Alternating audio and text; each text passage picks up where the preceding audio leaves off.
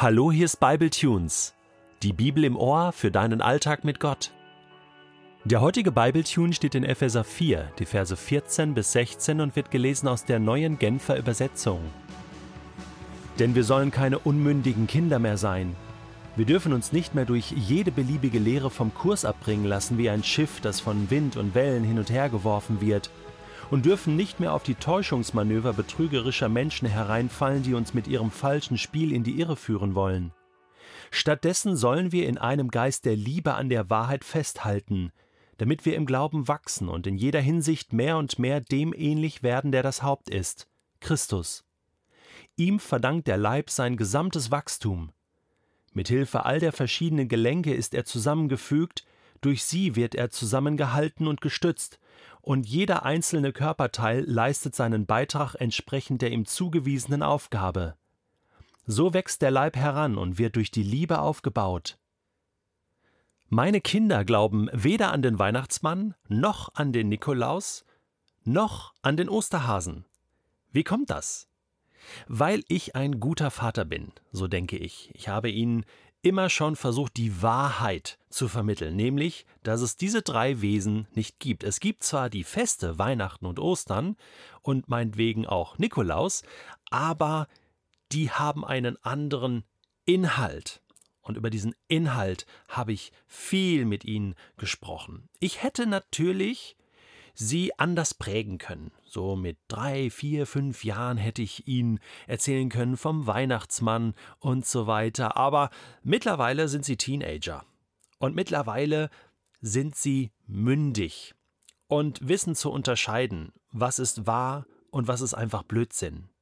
Und genau darum geht es Paulus hier in unserem heutigen Text.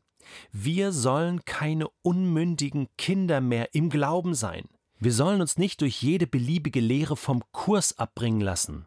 Ja, Paulus vergleicht es mit einem Schiff, das von Wind und Wellen hin und her geworfen wird. Keine Ahnung, wo vorn und hinten ist, wo ist eigentlich das Ziel, Navigation, Totalausfall. Vom Kurs abbringen lassen. Was ist denn der Kurs? Der Kurs ist Christus.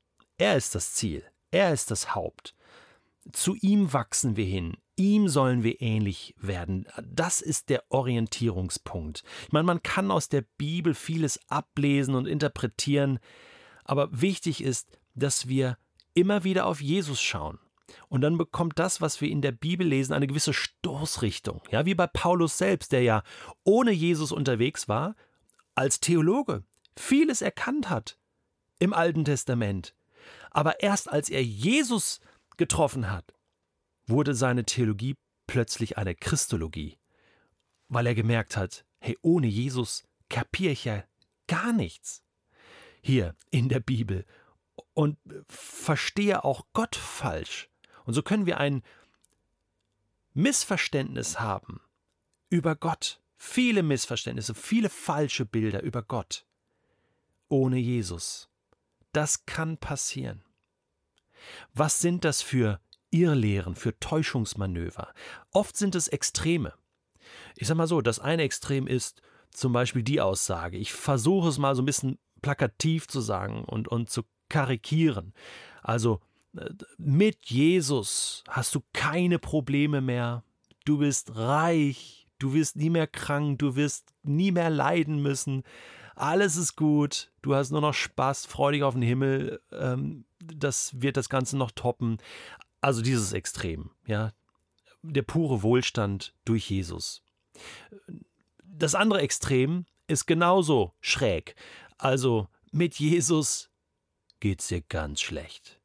Du musst immer nur unten durch. Du wirst nie mehr Freude haben im Leben. Du hast nur noch Probleme. Du musst in Armut leben. Verstehst du? Es ist das andere Extrem. Das sehe ich im Leben von Jesus nicht. Jesus hat Gott gedient mit seinem ganzen Leben. Und sein Leben ist eine Botschaft.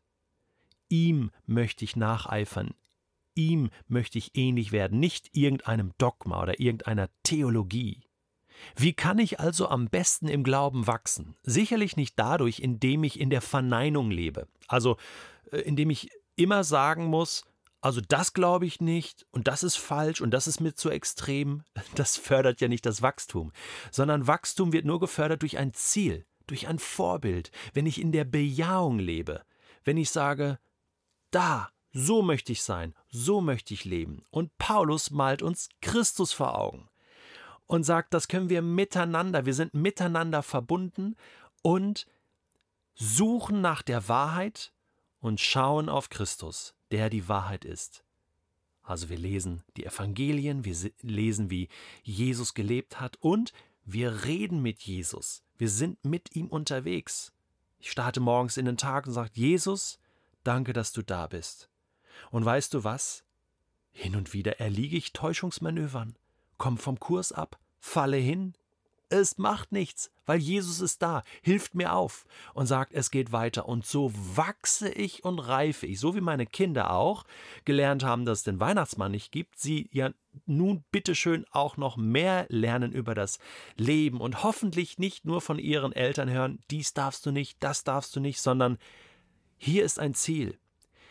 So lohnt es sich zu leben. Hier ist mein Vorbild, ein schwaches Vorbild. Und dann, dass sie losgelöst von mir, von Papas Meinung, Jesus nachfolgen können. Und das erlebe ich so. Und es ist so schön, wenn mein Sohn zum Beispiel sagt, Papa, ich weiß selbst, wie man betet. Ich weiß selbst, wie man die Bibel liest. Ich weiß selbst, was wichtig ist für mich im Leben, im Glauben. Das ist Reife. Das ist Mündigkeit. Und das können Kinder, Teenager, Jugendliche schon haben, wenn wir ihnen Freiheit geben, mit Jesus unterwegs zu sein. Was kann eigentlich Besseres passieren, oder? Paulus schließt ab und sagt, so wächst der Leib heran und wird durch die Liebe aufgebaut.